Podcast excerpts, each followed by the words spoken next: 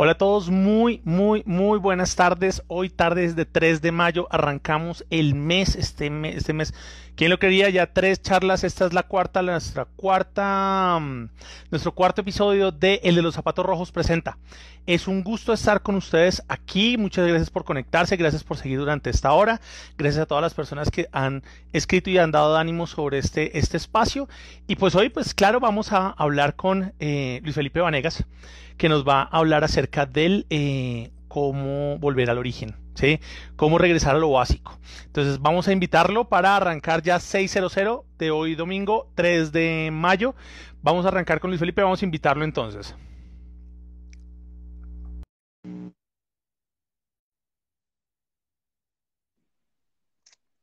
Don Luis Felipe, ¿cómo va todo? Qué gusto saludarlo, mano.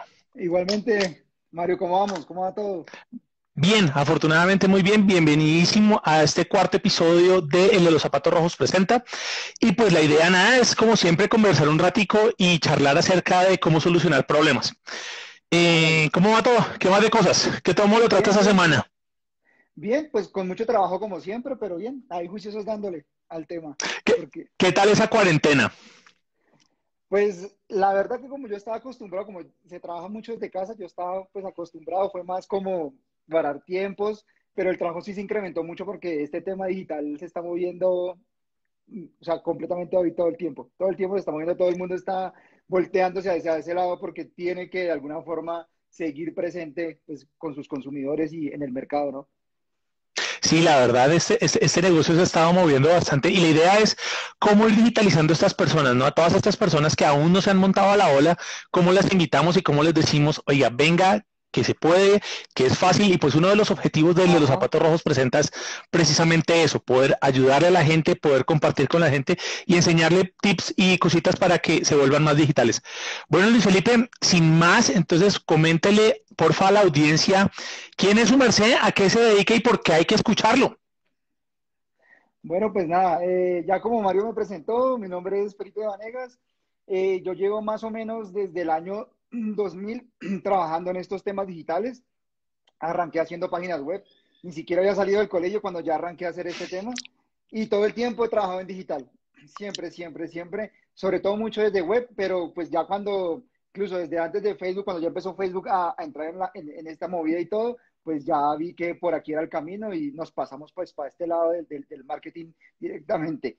Eh, básicamente tal vez mm, me picó el gusanito, como dicen por ahí, como cuando trabajé en la, en la presidencial de Mocus, en esa campaña digital, en ese. Cuando, ahí fue cuando ya dije, por aquí es la cosa. Súper. Y ya, ya y, y, que, y que, a su ¿a qué se dedica? ¿A qué, a qué, mm, ¿En qué trabaja en esos últimos tiempos?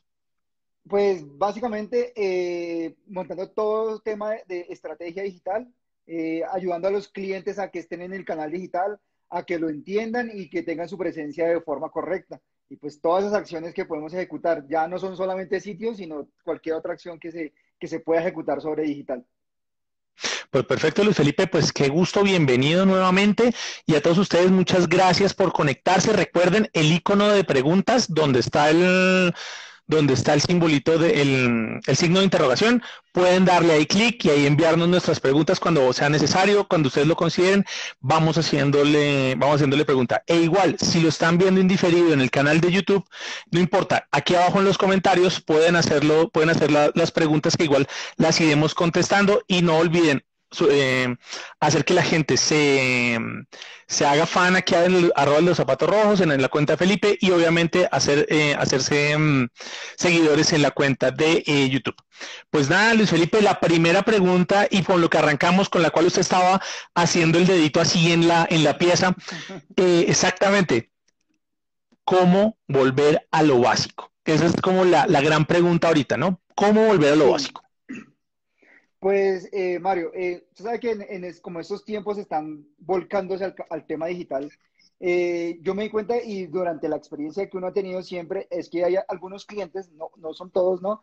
Que siempre quieren es que uno pase a la acción inmediatamente, o sea, como monteme esto rápido, eh, hágale que, mm, incluso tuve el caso de un cliente que me dijo, venga, pero es que el otro lado me montaron una campaña en cuatro horas, yo venga, es que yo no trabajo así, espere porque hay otro, hay un proceso anterior que hay que hacerlo que si no se hace juicioso es cuando, cuando, la, cuando uno empieza a escuchar gente que dice, venga, es que esto no funciona, es que esto no es así, es que a mí me dijeron que esto generaba ventas y yo no he vendido nada.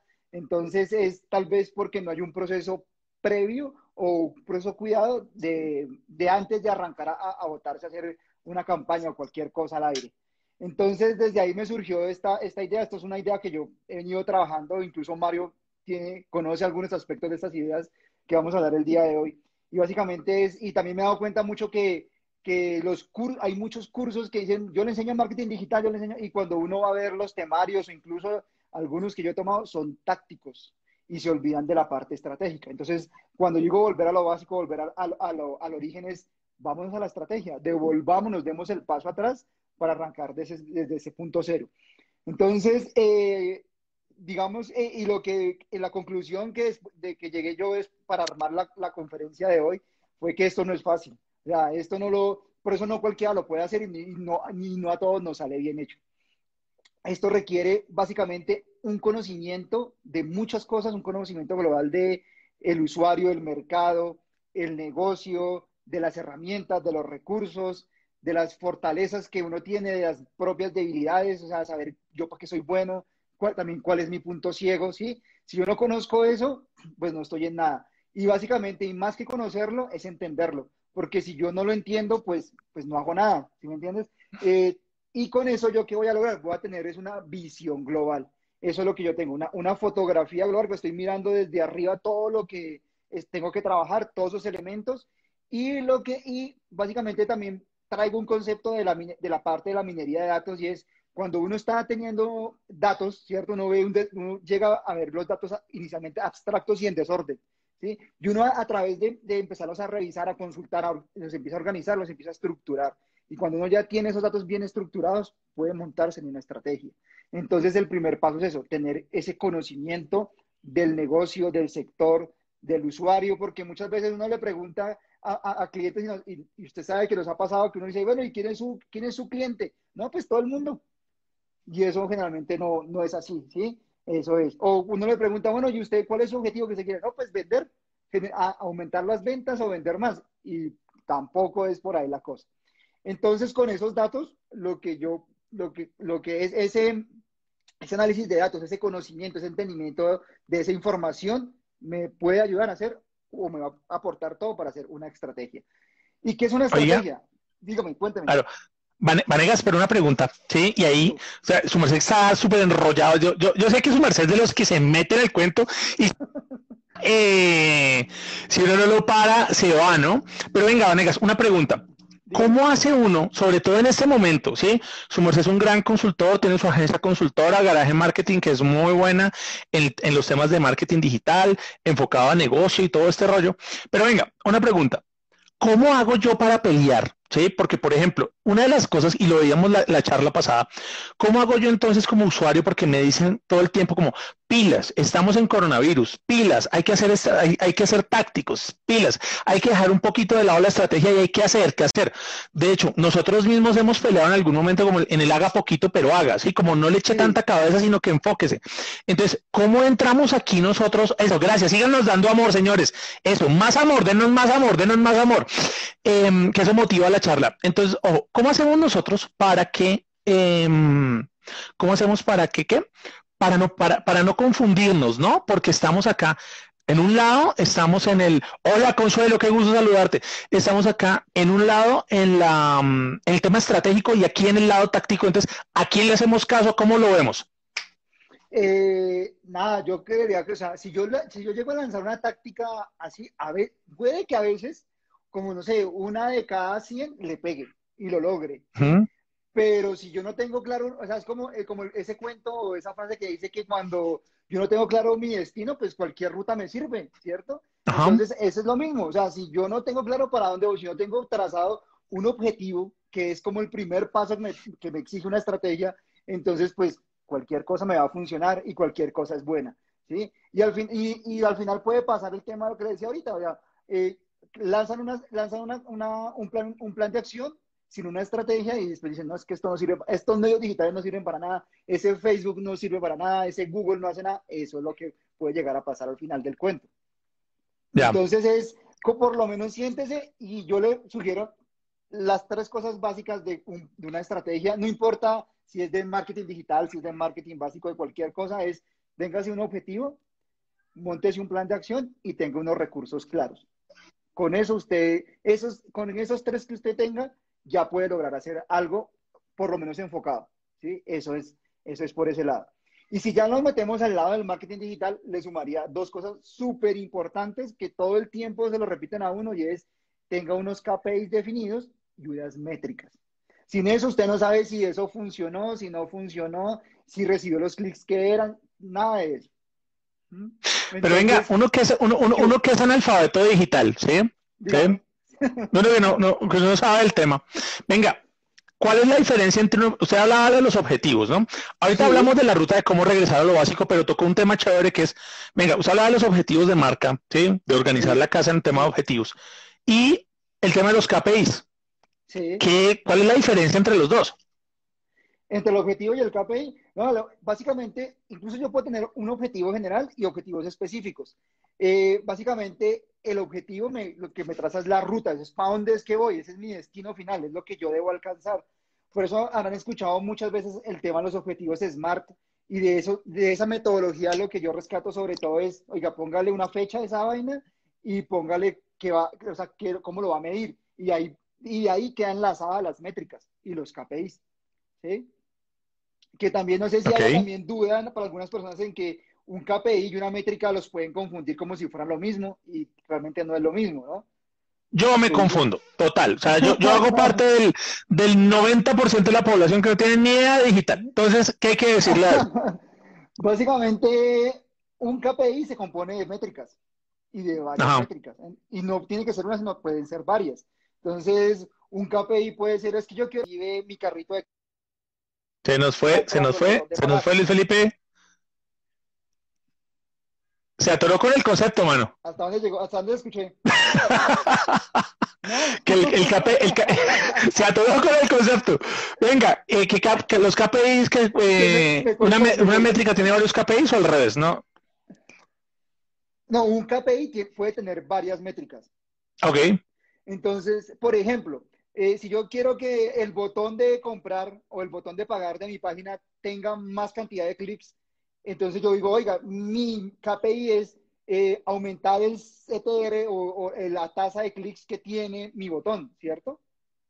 Entonces, ahí en ese caso yo puedo tener varias métricas como cuánto tráfico estoy llegando, eh, cuánta gente está agregando cosas al carrito, cuánta gente le da pasar a comprar entonces, ahí tengo varias, varias métricas. Puedo decir, puedo también medir como a qué hora están llegando al sitio web, eh, de dónde viene el tráfico, si es de redes sociales, si es orgánico, si es pago. Entonces, hay muchos elementos ahí y eso, esas métricas me alimentan el KPI y me dicen, este KPI va bien o va mal.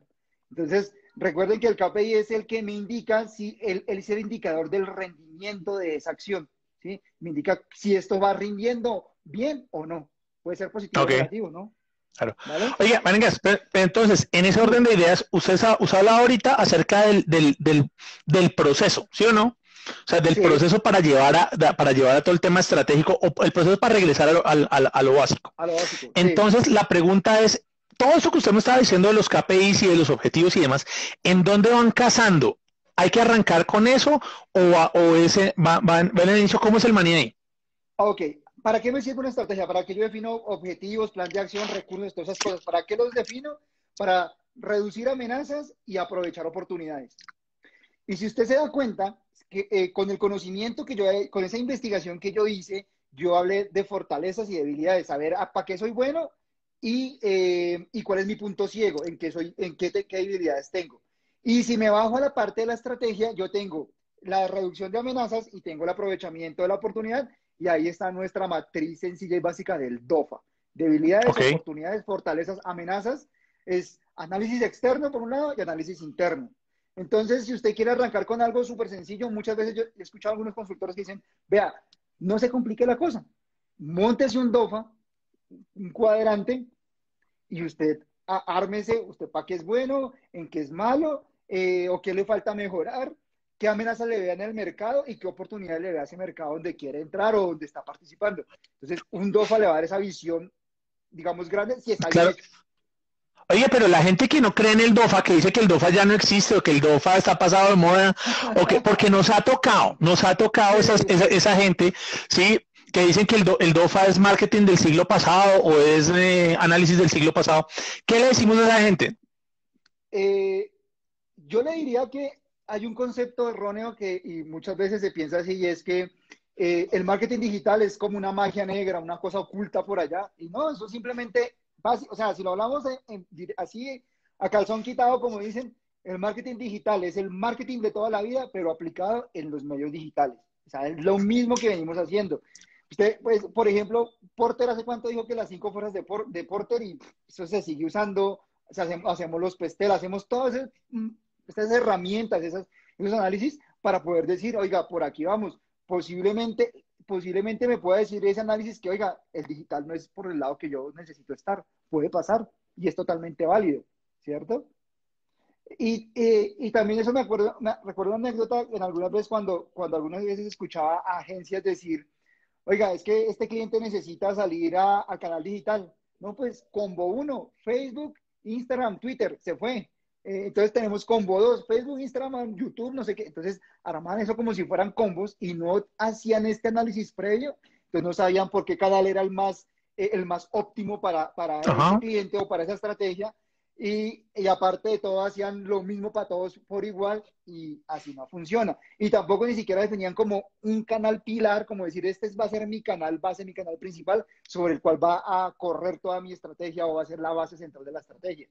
Entonces eso también es muy, muy importante definirlo. No a todos les sirven los mismos canales, ¿sí? No, a todos les sirve estar en un Facebook, no a todos les sirve estar en un Instagram. Entonces depende de su objetivo y su estrategia y qué quiera alcanzar. Eso es como cuando, por ejemplo, yo veo mucha gente que dice, oiga, yo quiero, yo quiero aprender marketing digital, venga, y entonces voy a comprarme los cursos de, no sé, o voy a comprarme un curso para hacer no sé, mm, análisis financiero. ¿Será que eso sí le sirve para su estrategia de, aprender a hacer marketing digital? Entonces es ver eso, o sea, ¿será que este canal, este recurso, esto que yo estoy pensando hacer, sí le aporta la estrategia? Si le aporta, hágale. Si no le aporta, pues descártelo y búsquese otra cosa que le funcione, ¿cierto? de eso se trata, es identificar esos elementos. Pero ¿cómo los identifico? Como les decía, investigando con conocimiento, con entendimiento del medio que eso es bien importante, es entender cómo funciona. Señor. O sea, usted hablaba entonces acerca de que el primer paso es el tema de marcarse como objetivos y marcarse como la estructura que hacia dónde vamos y después hacer todo este tema del DOFA, ¿cierto? Como organizarnos el DOFA en las variables y demás. Hay otra estrategia, por ejemplo, usted salía de, eh, hablaba ahorita de salir y mirar y demás. ¿Qué otras herramientas nos, nos pueden ayudar como para volver a ese origen y volver a tener como esa información? Eh, pues son, son, digamos que voy, a arrancar con, con, con, el concepto que yo he formado para armar todo, este cuento. Hágale. Y es el contexto. Resulta que cuando yo, cuando hablábamos de pauta digital, siempre le, le, decíamos a las personas o a la gente en las charlas y en los cursos, oiga, es que su pauta debe estar contextualizada, ¿cierto? Estar acorde al medio, al lugar donde, donde, va, a estar, donde va a salir, donde va a estar ubicada. Y resulta que yo echándole cabeza y trabajando en, estos temas, casualmente me di cuenta que el contexto es un pilar muy importante que permea todo, ¿cierto? Desde la estrategia inicial.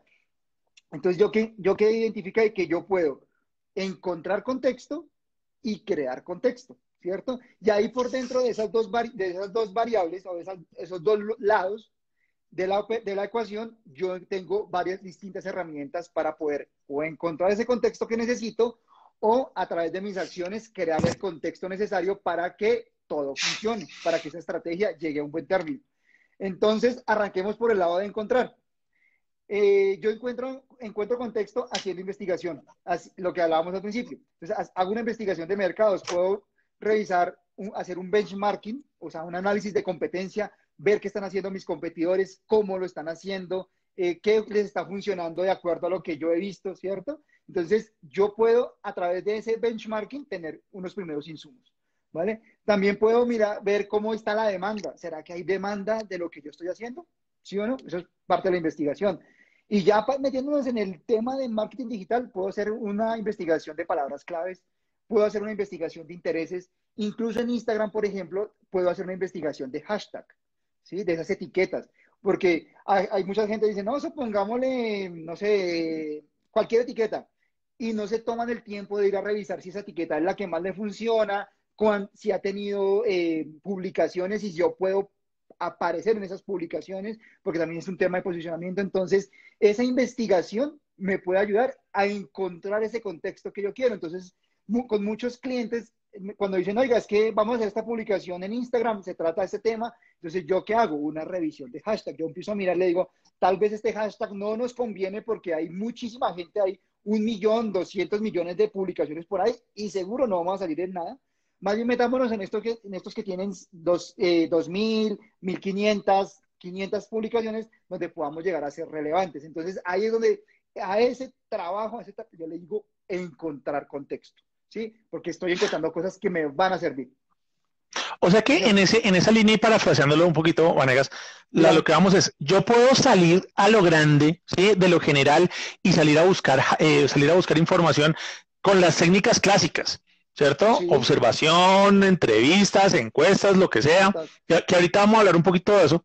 O puedo irme también a lo más micro por canal y empezar a hacer un análisis de palabras o un análisis de o un análisis de, de hashtag, ¿cierto? Claro, que igual porque incluso porque incluso tocó un, término que era el siguiente que tenía ahí, que es el canal. Y cada canal funciona diferente y tengo cosas completamente diferentes. Entonces, básicamente hablaba de tres, que son como los tres más grandes, que era palabras claves, eso es Google, eso es búsqueda en Google. Eh, intereses, eso es Facebook. ¿sí? Porque Facebook trabaja a nivel de intereses de lo que uno le gusta y lo que uno le da me gusta y comenta, ahí está. Y los hashtags son Instagram, ¿cierto? Entonces, y bueno, Twitter también funciona con hashtag y también por ahí ¿Qué es Twitter? hacer las cosas. ¿Cómo así que qué es Twitter? ¿Eso existe todavía? aún, aún ahí. Eh, Algunas cuentas. un, saludo para mis alumnos peruanos con los cuales he discutido mucho acerca del tema del Twitter. Entonces, oiga, entonces, eh, frente a lo que su merced nos está diciendo, entonces, listo, podemos, para poder hacer todo este contexto y en poder volver a lo básico, debemos montarnos en la búsqueda del contexto, ¿cierto? Si lo entendí bien. Exactamente. y entonces yo puedo salir, yo puedo salir y empezar a utilizar mis métricas, y, perdón, mis técnicas de, de, investigación de mercados tradicional que me van a ayudar a crear este, este, este, este proceso, ¿sí o no? Sí. Entonces, aquí la pregunta, claro, entonces aquí la pregunta, eh, Felipe, es, ¿cómo hago yo simple mortal, ¿sí?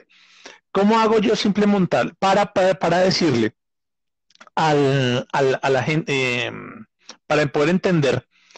Si tengo que hacer eh, investigación tradicional, la de las encuestas, la de las entrevistas, la de todo eso, la que se me demora un mes, dos meses y me tomo una foto, o si hago uso de las metodologías ágiles y empiezo a tomarle el pulso a la gente ya, y así sean 20 personas, 10 personas, ¿qué tengo que hacer ahí? Yo me inclinaría más hacia las metodologías ágiles, pero con un, con un cierto tema. O sea, yo podemos hacer una, una investigación de mercado de bajo costo yo para eso tengo herramientas como Google Trends, ¿sí? Que me ayudan a encontrar contexto. Yo puedo decir, oiga, Google, ¿qué, ¿cómo se ha comportado este término de búsqueda? Muéstreme a ver usted en Colombia en los últimos 12 meses, ¿cómo se ha comportado este término? Y entonces él me botará unos indicadores y me dirá, oiga, sí, en estas ciudades se comporta de esta manera. Digo, ok, ahí tengo un insuma y eso es gratis. Y ahí tengo un, un digamos, un informe inicial. Por ejemplo, con herramientas de palabras claves. Yo puedo, lo mismo, cojo ese término, lo pongo ahí y, esa herramienta me podrá decir, oiga, esta palabra clave tiene tantas búsquedas mensuales. Digo, ok, eh, su, eh, su competencia es alta, media o baja. Entonces ahí yo puedo empezar a determinar, oiga, hay demanda de este servicio, hay demanda o están buscando por ahí. Y ha pasado mucho. El caso más viejo o más antiguo que, que, que, se sabe de estos temas es, por ejemplo, cuando entró la telefonía celular a Colombia, o la telefonía móvil. Cuando mm, entró la telefonía móvil eh, y arrancamos todo, pues dijeron, no, vámonos con la palabra móvil porque así es como se vende. Cuando se hizo el análisis dijeron, venga, espere un momento, móvil, si usted pone móvil, a eso aquí no se entiende, póngale celular. Así es la forma en que la gente lo va a entender y lo reconoce acá. Ah, bueno, entonces cambia el tema, ya no vamos a poner móvil, sino se va a llamar celular. Entonces es ese tema, o sea, buscando y analizando cómo se comportan esas palabras claves, uno puede decir, oiga, si me sirve o definitivamente por ahí no es la cosa. Oiga, Vanegas, en ese orden de ideas, ¿sí? que, por ejemplo, así un caso suyo, o sea, de sus clientes que son muchísimos. Usted está en, en, educación, usted está en financiero, usted está en servicios, usted está en manufactura, o sea, tiene muchos clientes en esas áreas. Eh, un caso así de búsqueda de, de, búsqueda de contexto que usted nos pueda contar. Claro, sin decir marcas o que lo pueda ver, pero que nos, que nos ilustre, que digan, oiga, logramos esto. A ver, eh, ¿cuál le puedo contar? Yo tenía uno, pero ahora, mismo se, me escapa. Déjeme, eh, a ver cuál, cuál, espéreme, yo le digo. Pues hay casos muy buenos o, que, han o cosas que han llegado a funcionar, eh, como por ejemplo, eh, me pasó con, con, una, con una gremiación de, de, empresarios que ellos no le tenían fe a las redes sociales y entonces ellos decían, no, pero es que a mí eso ya lo han hecho y, no funciona. Yo le, decía a este personaje, mire, ¿sabe qué? Hace, hace unos, algunos años atrás dije, vea, deme 50 mil pesos y montamos esa campaña. Y la ponemos bien segmentada y hacemos a ver qué pasa. Entonces él me dijo, bueno, listo, hasta 50 mil pesos yo los puedo poner de mi bolsillo y no pasa nada. Y, si los perdemos, pues nada, probamos a ver qué pasa. Y si montamos, el tipo me dio los 50 mil pesos, yo monté las campañas. Ellos tenían un evento que era, que era gratuito, era un evento físico, era un auditorio. Y el auditorio, eh, entonces llegó el día del evento, no había que registrarse nada, simplemente estaba la información abierta con la pauta. Pues el día del evento, ellos tenían cuadrada una franja horaria en la mañana se llenó tanto el auditorio que les tocó sacar la gente, partir el evento en dos partes y se logró tener éxito en ese evento. Entonces les tocó hacer no uno, sino dos eventos. Entonces se logró como, pues, entendiendo a quién tenía que, a qué tipo de empresario teníamos que llegar, a quién le teníamos que hablar y cuál era la necesidad que ellos estaban teniendo en ese momento, porque era una, era un tema mandatorio de, de bases de datos. Cuando salió el tema de que la gente tenía que entregar sus bases de datos y la gente decía, pero ¿cómo? Yo no puedo entregar mi información porque pues, la confidencialidad y todo ese tema. Entonces, eso funcionó, eso funcionó muy bien. Es uno de los casos de éxito que, que, han, que han, dado buenos resultados. Sí.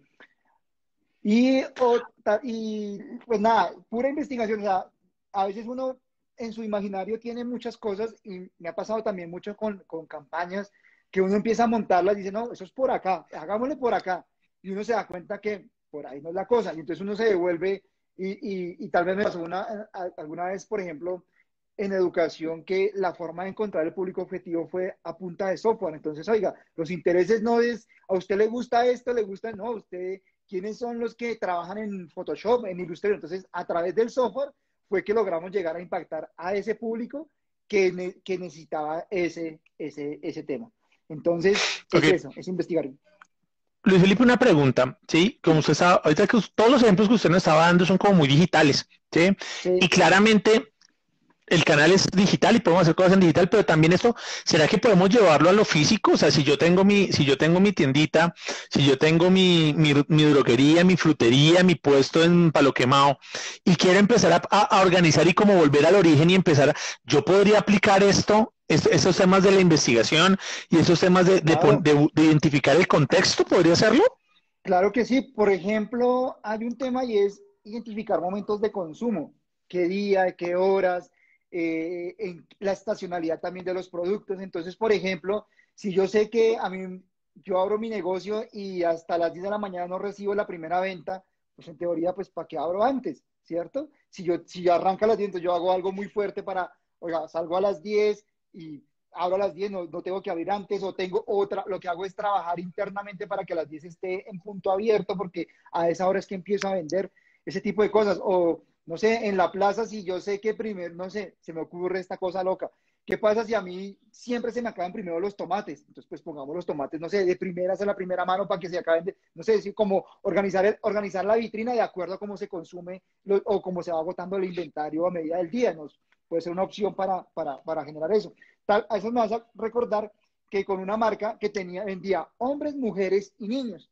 Entonces, eh, y esta persona me decía, vea, yo le preguntaba, ¿qué es lo que menos vende? ¿Qué es lo que menos se le mueve al inventario? No, lo de niños. Lo de niños es lo que menos se me mueve. eh, ¿y usted cómo tiene organizada la vitrina? No, pues como caiga. Yo le dije, no, venga, organicémonos así. Pongamos de primera de entrada lo, de niños, pongamos luego lo de hombres y de última lo de mujeres, porque lo de mujeres era lo que más se vendía. Entonces, yo le dije, ¿qué hacemos con esta organización de la vitrina así? Que la persona se obligue a tener que pasar por todos los anaqueles y echarle un vistazo, así sea un barrido rápido, a esos productos y para llegar al final, que es el que le interesaba. Pero se lleva una idea de que, eh, qué espectro, qué cantidad de categorías yo tenía ahí dispuestas, ¿cierto? Si le hubiese dado la vuelta, pues la persona no pasa a la entrada, ¿sí? Entonces, ahí lo invitaba a pasar hasta el fondo, ¿sí? Es, es algo así. Entonces también... se puede, ¿no? Sí, se puede, por pues, supuesto. es totalmente aplicable. Ok, bueno, vamos ya llegando a nuestro, a, a, mitad del, a la mitad de esta charla. Ya llevamos 30 minutos echando carreta acerca de, de estos temas de cómo volver al origen a partir de este, eh, cómo volver al, a, a, lo básico a partir del análisis del contexto, ¿no? Eh, saludamos a eh, las recetas de Sandrita, a Cate López, a, a Negas 2300, a, a, todas las personas que nos están, que nos están siguiendo y que nos están saludando. Gracias por estar ahí. A, eh, SG Flowers, a eh, Hazy Sua y a todas las personas que están, que, nos están ahí compartiendo y, dando, eh, y dándonos mucho, mucho, mucho amor. Recuerden que pueden utilizar el icono de las preguntas para hacer las preguntas. Igual al final vamos a tener un espacio como para responder cositas, pero gracias por sus participaciones, gracias a Sebastián por estar ahí, por darnos, eh, darnos esos apoyos, gracias a, a, a Miguel por darnos esos, eh, esos apoyos, gracias a todas las personas que están ahí. Gracias Viviana Sánchez, gracias gracias, em, Adriana, geniales. Todas esas muestras de apoyo son geniales y nos eh, permiten seguir desarrollando esto. Ok, listo, Luis Felipe. Entonces, pasando al segundo plano del contexto, usted nos hablaba de crear. Pero claro, yo puedo salir a la calle a una gran amiga en común nos manda muchísimos saludos.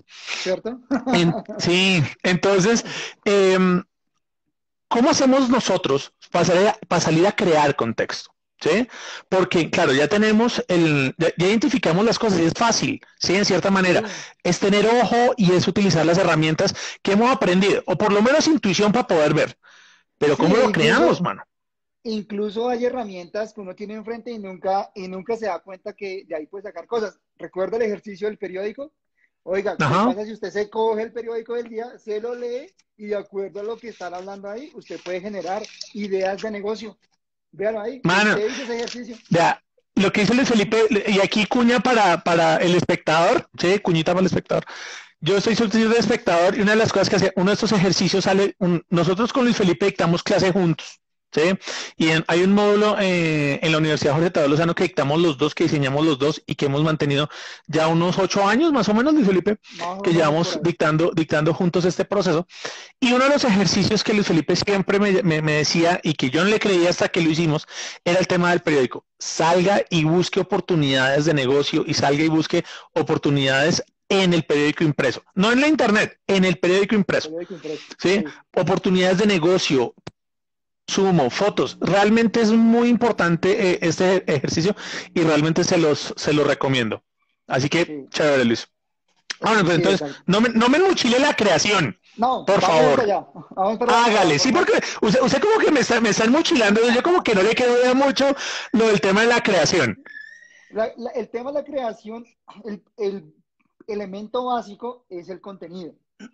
Yo ya investigué, ya sé dónde es, cómo voy a llegar, a la, ya sé dónde está la gente, dónde está, eh, cuáles son los hashtags, las palabras, ya sé. Ahora que me toca a mí, pues, ¿cómo le creo el contexto a la gente? Entonces, creo contenidos que están contextualizados, que responden a esos canales, a esas necesidades del usuario y los empiezo a publicar. Entonces, una de las primeras formas es contenido, básicamente. Y ahí va a entrada, pues, el tema del copy, el tema mismo de la creatividad, la gráfica, ¿sí? Si es un, eh, no es lo mismo hablarle un producto para una persona, digamos, eh, de bajo nivel o, un, producto económico, hablar de un producto premium. ¿sí? Yo no puedo vender el whisky como vendo, no sé, el, el, ron de cajita, ¿sí? una cosa así. No se venden igual. No es lo mismo vender un Renault que vender un BMW o un Mercedes-Benz. Entonces, la gráfica y ese, y ese ese copy, ese, ese texto escrito tiene que estar perfectamente alineado y así es como yo empiezo a crear contexto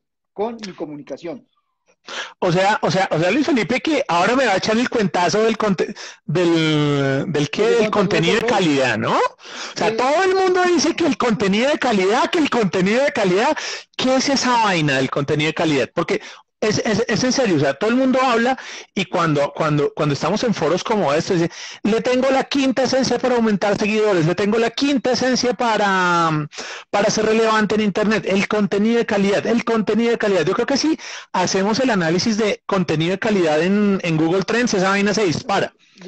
Pero, perdón, contenido de calidad o contenido relevante es la, es la palabra, contenido relevante. ¿Qué es eso? ¿Qué es eso? Para mí, primero, pues si yo lo alineaba con mi, con mi metodología, sería contenido contextualizado, ¿sí? Pero sería contenido que responda a las necesidades del usuario. Eso es, básicamente, ¿sí? Eh, ¿Qué decía? Y aquí me puedo apalancar una frase que decías, eh, o que dice Seth Godin en su libro eh, Esto es Marketing, que dice, no hay necesidad que se lo lea todo. Vea, léase la portada. La portada, él, él dice de entrada, use el marketing no use el marketing para solucionar los problemas de su empresa. Use el marketing para solucionar los problemas de sus usuarios o sus clientes. Entonces, eso le cambia la vista completamente a la cosa, a la, situación. Entonces, lo que yo debo hacer es alinear ese contenido a las necesidades del usuario. Lo que yo ya investigué en la primera fase, pues aquí es donde yo tengo que sacarle jugo a ese tema. Y es alineelo, alineelo. ¿sí? O sea, hablar, hablar desde la necesidad no es de yo tengo el mejor producto del planeta, es esto, hace esto, mire lo que hace. No, oiga, este producto, o sea, si, usted, si a usted le falta esto, mírelo, aquí está, este producto le soluciona esto. Es, podría ser una forma de hacerlo.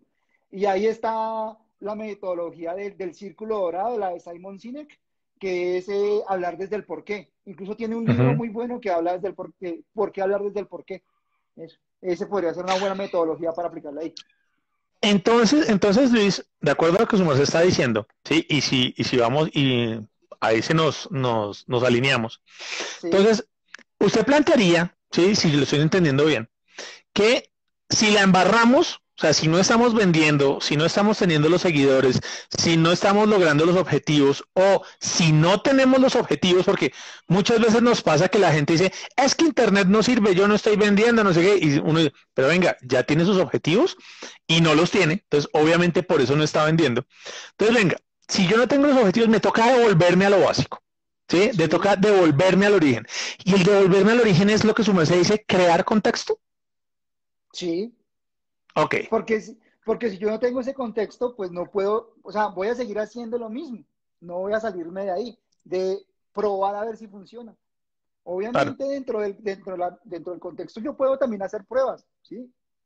Y puedo gastar plata o puedo hacer, porque, o sea, si yo quiero hacer, salir rápido, pues me toca hacer una inversión pequeña, puede ser, eh, para poder probar si lo que estoy pensando funciona, si esa hipótesis me puede llegar a funcionar.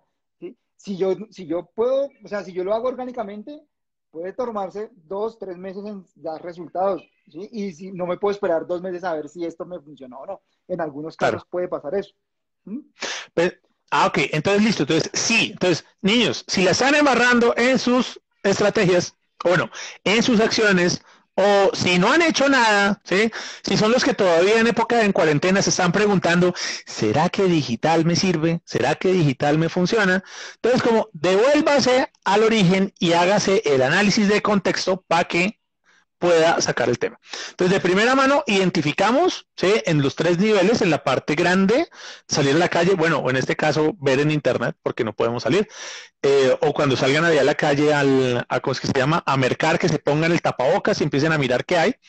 Uno, el tema del contexto hacia afuera, el tema de lo que hay en internet y después lo que pasa en plataformas, ¿cierto? Como gran resumen de esta primera parte del identificar. Y el tema de crear, que usted nos echa, no, todavía no me ha quedado claro, eh, Luis Felipe, pero usted nos echó el carretazo del contenido contextual. O sea, me la va a robar. Ahora voy a decir, ya, no voy a decir em, contenido, contenido de valor o contenido eh, relevante, sino contenido contextual. Pero venga, ¿cómo creamos ese contenido, man? O sea, listo, ya, ya tengo mi identificación, ya, tengo, ya tengo mi, mi, investigación, ya sé cómo maneja la gente, pero venga, ¿cómo lo hago? O sea, ¿cómo me siento yo en la computadora o cómo me siento yo a hacer contenido contextual? Pongamos cuidado. Hay, uno, hay una cosa que todo el mundo conoce, pero nadie hace, y, y que va muy de la mano de, lo, de lo que estamos hablando. Entonces, ¿qué pasa? Pues, ¿cómo, cómo, cómo identifico contenido? Pues, o, qué debo, de qué yo debo hablar? Pues, la demanda del mercado, en qué situación estamos, eh, ese tipo, cuáles son las necesidades del usuario, ¿cierto? O sea, empiezo y tengo herramientas, o sea, con solamente entrar a Google y escribir ahí lo que yo pienso, Google me empieza a dar ciertos resultados. De, ahí yo puedo, con ese insumo, o sea, sin ninguna herramienta de pago ni nada, yo puedo empezar a mirar por dónde va la cosa. Pero hay una cosa que la gente no hace y es hacer como una investigación de palabras claves negativas. Oiga, a mí me interesa salir por estos temas, pero a mí no me interesa que me identifiquen por esta otra cosa. Y mucha gente se queda acá y se le olvida este lado, ¿cierto? Entonces, yo también debo identificar, oiga, yo tengo que hablar, pero tengo que hacer bien mi contenido, cosa de que no me pase al, al lado negativo, ¿cierto? Donde yo no quiero que me identifiquen con ciertos elementos o ciertas temáticas, ¿sí? Esta es una práctica que uno hace, por ejemplo, en cuando hace campañas de Google, donde uno tiene, oiga, así como saca un listado bien bonito y definido de palabras claves por las cuales uno quiere aparecer con su anuncio, uno también cómo filtra y mejora el rendimiento de esa campaña con un listado de palabras claves negativas, ¿cierto? Si uno tiene una oferta y esa oferta no tiene, por ejemplo, nada que ver con, eh, con temas de trabajo, temas de gratis, temas de cursos, entonces uno tiene que empezar a meter esas palabras claves, quiera o no, porque si no le va a empezar a salir su pauta en lugares donde no tiene nada que ver. Ahí es una forma de, hacerlo. Incluso hay un tema aquí más técnico, más profundo, y es hacer remarketing negativo. No sé si ya lo había escuchado. Eh, no. No, nunca. Usted siempre hablaba de remarketing, ¿cierto? Sí, o sea, yo hago remarketing, remarketing. ¿Qué, qué es remarketing para los que no sepan? Es que eh, yo visité una página web, yo la vi, por ejemplo, en, no sé, eh, la encontré buscando en Google, entré a una página web y, ok, la leí, pero no pasó nada, o, simplemente dije, bueno, después miro esto, reviso esto y la cierro y me voy. Después entro a redes sociales o entro a portales de información o a otras páginas y empiezo a ver eh, publicidad de esa misma marca que yo acabo de visitar. ¿Cuál piñatero San Victorino? Más o menos pero... Lo empieza a perseguir cual piñatero San Victorino. Sí, exacto, detrás. entonces, ¿qué pasa? A mí, cuando yo entré a la página, a mí me rastrearon. Yo quedé, como, dicen, como decimos nosotros en el argot, quedé pixelado, o sea, me pixelaron. Y ahí empieza, me empiezan a perseguirme, ¿cierto? Ahora, ¿de qué se trata el remarketing negativo? Resulta que listo, yo estoy persiguiendo y haciendo un listado de personas que han visitado y han hecho ciertas acciones en mi sitio web.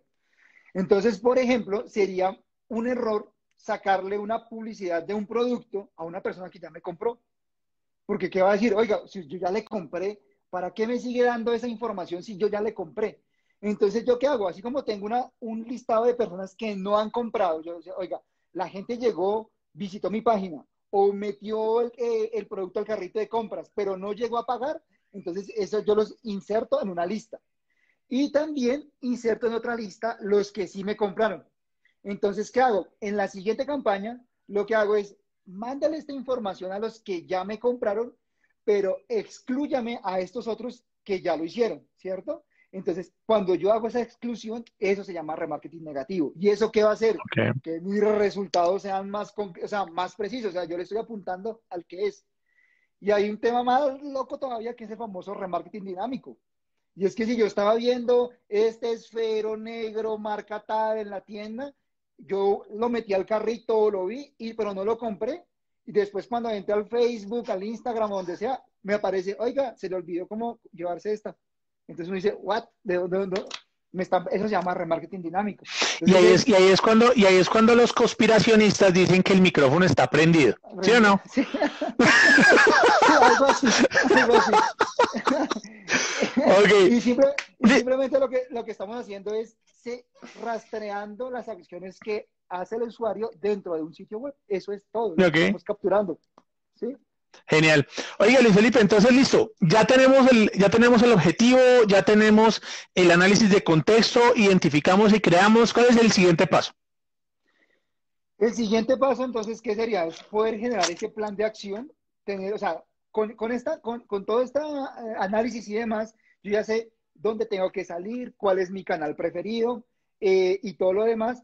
Y después, entonces, bueno, ya tengo esos canales. Ahora, ya tengo mi contenido, ya sé cómo tengo que trabajar, ya sé qué es lo que tengo que decirle, cómo tengo que hablarle, en qué momento del día, a qué horas tengo que hablarle y todo lo demás.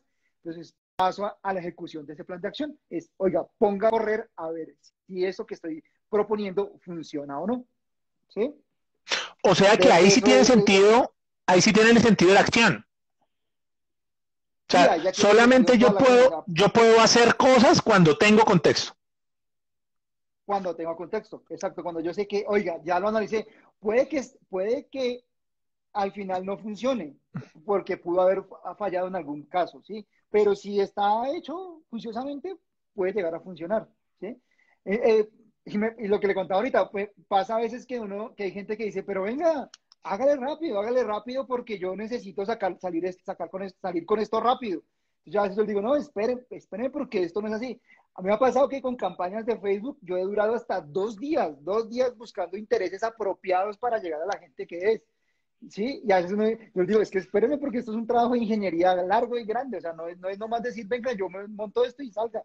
No, eso hay que trabajar, o sea, si usted quiere que esto le funcione y no desperdiciar la platica, entonces deje que hay que trabajarle por debajo, ¿sí? Porque si uno lo hace, pues si uno, si uno no entiende ese contexto, pues uno eso mismo es lo que va a configurar en las plataformas y por eso es que la cosa no le va a funcionar.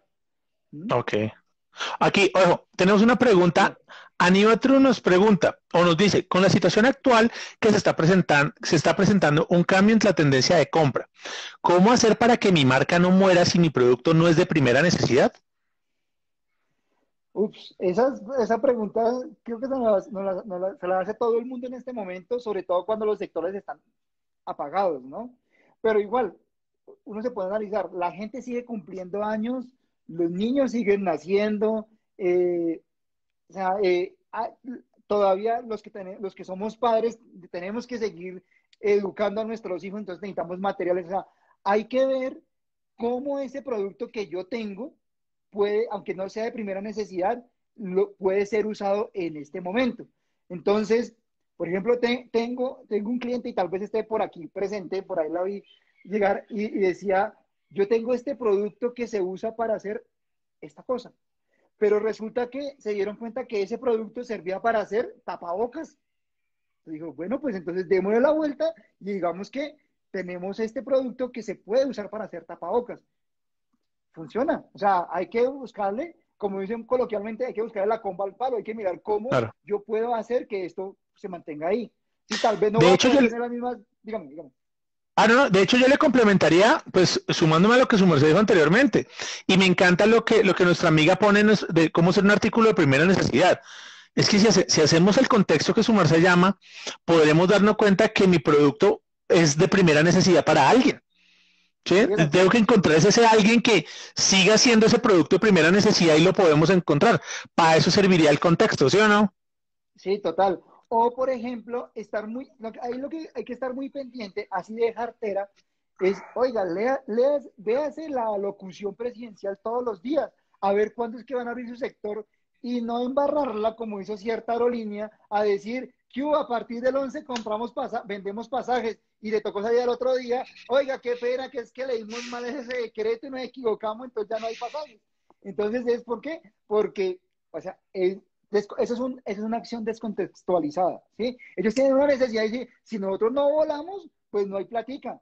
Pero entonces, oiga, pues mire otra, oiga, dedíquese a carga, dedíquese a, le presto un avión para que mueva equipo médico, yo qué sé, pero eso que es otra forma de ser relevante y estar en, en, en, la cabeza del, del usuario y es, oiga, esta marca cuando hubo crisis estuvo ahí, ¿sí? Tal vez no le fue tan bien, tal vez no, no generó los mismos, los mismos ingresos, pero estuvo presente y ayudó a la gente, por decir una cosa. Pasó, por ejemplo, el otro día hay un caso buenísimo, que es un loco de Twitter que se llama el God colombiano, como el Dios colombiano. Y el tipo dijo, ay, lástima que a esta hora ya qué hamburguesa puedo pedir. ¿Y sabe qué hizo Presto? Le dijo, tranquilo, eh, a esta hora no te la podemos enviar, pero mañana el, el almuerzo corre por, por, nuestra cuenta. Y este loco que les contestó les dijo, mire, ¿sabe qué? En vez de enviarme a mí la hamburguesa, yo no la necesito. Eh, regálesela a alguien en la calle que sí lo necesite y me manda la foto. ¿Qué hizo el otro día Presto? Mira, no regalamos una hamburguesa, regalamos más de 50. Aquí están las fotos. Entonces, es estar presente en el momento, o sea, de cierta manera estar presente o ser relevantes de alguna manera en esos tiempos. En, esa, en esa línea, de Felipe, y con base en lo que usted estaba hablando del contexto, nos preguntan las recetas de Sandrita. ¿Cambiar el producto no nos, que nos caracteriza no arriesga a los clientes que teníamos? Eh, si yo cambio el producto es porque identifico que hay una necesidad diferente o, o, que ha cambiado. Y puede ser eso. Y entonces puede que este producto con cambio vaya a otro segmento, a otros clientes muy diferentes a los que ya tenía antes. Entonces hay que verlo de dos maneras. ¿Será que mi cliente actual me está pidiendo un cambio en el producto? Si es así, pues yo lo hago porque me lo están pidiendo. Si esa es la voz del cliente, y es un, es un tema muy importante para el contexto, y es escuche la voz del cliente, qué le está diciendo el cliente, ¿cierto? Y ahí, pues yo hago ese cambio. Ahora, si yo identifico que tengo un el producto A pero si le sumo eh, el pedacito B y armo este juguete y eso le sirve a otro segmento, pues yo lo puedo hacer, ¿cierto? Exactamente. Dice acá como las marcas de licor que, están, que ya no están produciendo eh, alcohol o que están produciendo el alcohol medicinal o, embotellando agua. Eh, Luis Felipe, ya que, ya que estamos metidos, ya que nos estamos yendo en la necesidad de todos, que es este tema de, de, de COVID y toda esta vaina, ¿Cómo es hacer o cómo le ha tocado a usted hacer ese análisis de contexto para COVID? O sea, para, la cuarentena, para lo que estamos pasando hoy. Eh, lo que ha pasado es que todo el mundo, sobre todo los que eran, eh, que eran venta de producto físico y no estaban preparados para el tema eh, digital y, o lo veían muy lejano, como le pasa hoy en día a almacenes only, ¿cierto? Que ellos yo tengo aquí mis, mis, eh, locales muy bien armados y la gente viene, pero nunca esperaron llegar a tener este, este, tipo de cosas. Entonces lo que hacen es buscar una reacción rápida, o sea, salgamos rápido, hagamos algo rápido. Y yo le tengo un caso de éxito. Yo, yo tengo un, un, doctor que sí, que eh, sector médico, y este señor, pues por obvias razones, no puede atender a gente, o sea, no lo, puede, no lo va a poder hacer. Y entonces él dijo, bueno, yo soy salud, el que dijo, voy a hacer caretas especiales, no, caretas no, eh, escafandras, como los buzos antiguos, completas, cerradas, para el sector médico. Y, este lo dijo, pues hagámosle. Yo le dije, ah, yo, le, yo le dije, listo, yo le ayudo, montemos, eran dos productos, montamos esa tienda tres días, pues bien hechecita, que funcionara, todo lo demás, pasarela de pagos. Eh, voy a botar el número, el señor vendió, ha vendido en 13 días alrededor de unos 20 algo millones de pesos en caretas en escafandras. Entonces es, ¿por qué? Porque identificamos la necesidad, nos dimos cuenta que era lo que necesitaba, a quién va enfocado, no eso, no, eso no es para que usted lo compre para su casa, eso es para que la gente, los profesionales de la salud lo compren. Es más, lo han comprado personas que hoy en día no pueden hacer consulta. ¿Por qué? Pues se están proyectando más adelante. Se dieron cuenta que a mucha gente, como decimos aquí, eh, lo nos cogió eh, el COVID con los calzones abajo, ¿cierto? Entonces, ahora que se están preparando. Entonces, si mi producto no es de primera necesidad, otra opción es, oiga, yo me puedo proyectar hacia el futuro, ya yo le puedo hacer ver a la gente que este producto que no es de primera necesidad, sí le puede utilizar más adelante cuando la situación cambie o sea diferente. Entonces es otra, es otra forma de verlo. Entonces Genial. Es eso. ¿Mm? Genial. Bueno, don Luis Felipe, ya nos estamos acercando, nos quedan siete minutos más o menos. Entonces, eh, ¿cómo le vamos dando orden a, esta, a todo este, a este, este, cuento del contexto? Ya tenemos la creación, ya tenemos la identificación, tenemos los objetivos. ¿Cuál entonces es el siguiente paso para volver a eso, a lo básico y poder tener éxito? Lo siguiente, lo siguiente sería, pues, de ese plan de acción, empezar a medir, saber si, si yo estoy, si lo que yo estoy haciendo me está dando los resultados que yo quiero, ¿cierto? Y, eso solamente se, saca con datos y con números, es ver cuántas visitas tuve, no sé cuánta gente sí hizo, cuánta gente no compró, si compró, eh, de pronto indagar por qué no pasó, bueno, lo que sea, yo puedo dar, eh, con esas métricas, yo puedo saber si lo que yo estoy haciendo está correcto o no, si funciona o no funciona. Y básicamente, eh, el plan de, todo, pues como el plan de acción lo dice, tiene unos recursos. Entonces lo que yo digo es que esos recursos le aportan valor, le deben aportar valor a ese plan de acción, ¿cierto? Entonces eso es lo primero. Yo no uso un recurso, o llámese recurso o canal, ¿cierto? Porque sí, sino porque le va a aportar valor a mi plan, ¿vale? eh, esas acciones que yo ejecuto pueden darle un, al contexto, le pueden dar un, digamos, un, una calificación positiva o negativa. O sea, si me va bien es positivo, esa acción funcionó. Entonces ahí me fue bien. O puede ser negativo, oiga, mire, yo ejecuté esto y esto no sirvió. Ya. Y pensando en lo que usted me decía ahorita de las metodologías ágiles es, oiga, falle rápido, pero falle y falle barato. ¿sí? El, creo que era mm, el de Virgin, ¿cómo se llama este loco? Eh, se me escapa el nombre. Eh, Richard Branson decía que, oiga, eh, ponga el avión en el, en el aire y lo vamos armando en el camino. Entonces es, hágale, o sea, salga con algo.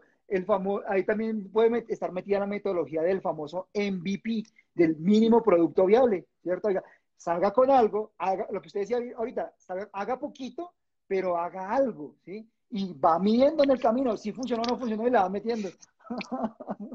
Esa, esa es la frase, esa es la frase. Esa es la frase.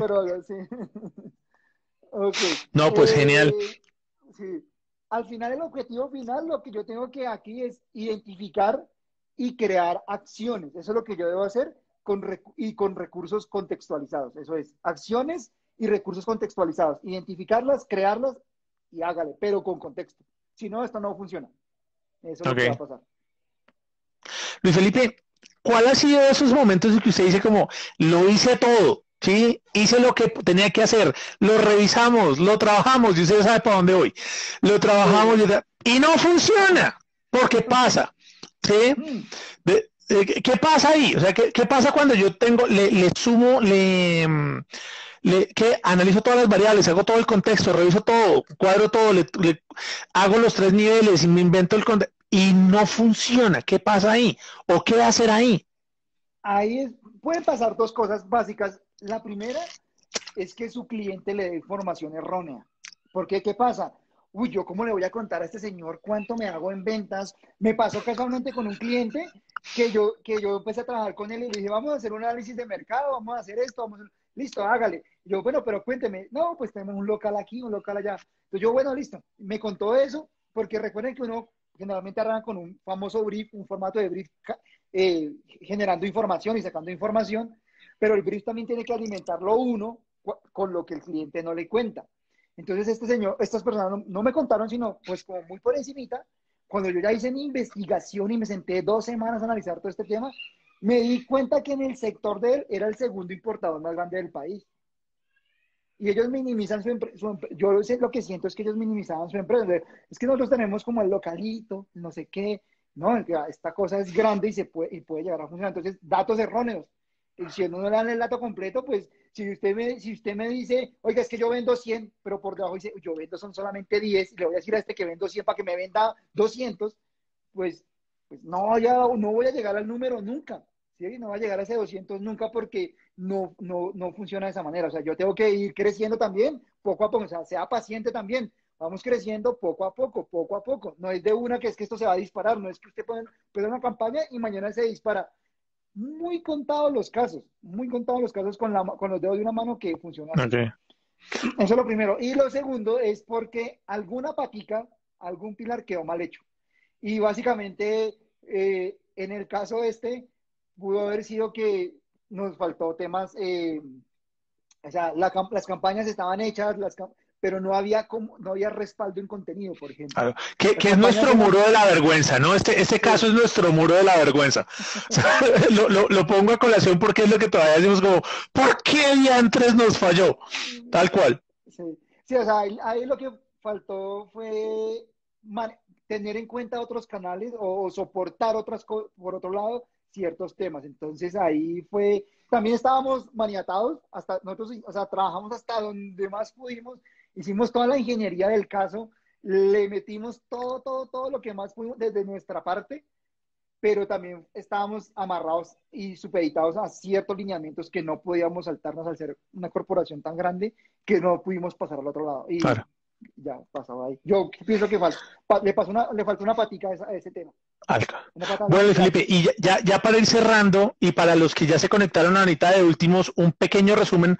Ah, bueno, no, debo, debo, debo cerrar ya porque nos quedan 24 segundos. Entonces, después seguimos la discusión. Rápidamente, Luis Felipe, eh, ¿dónde lo pueden seguir? eh, siempre Felipe Vanegas me encuentran en, Facebook, Bafelu, B pequeña A F L U. Yo sé que no es el mejor nombre, pero toda la vida lo he usado, ya se quedó así. O en LinkedIn, o LinkedIn, como le dicen, me pueden también encontrar como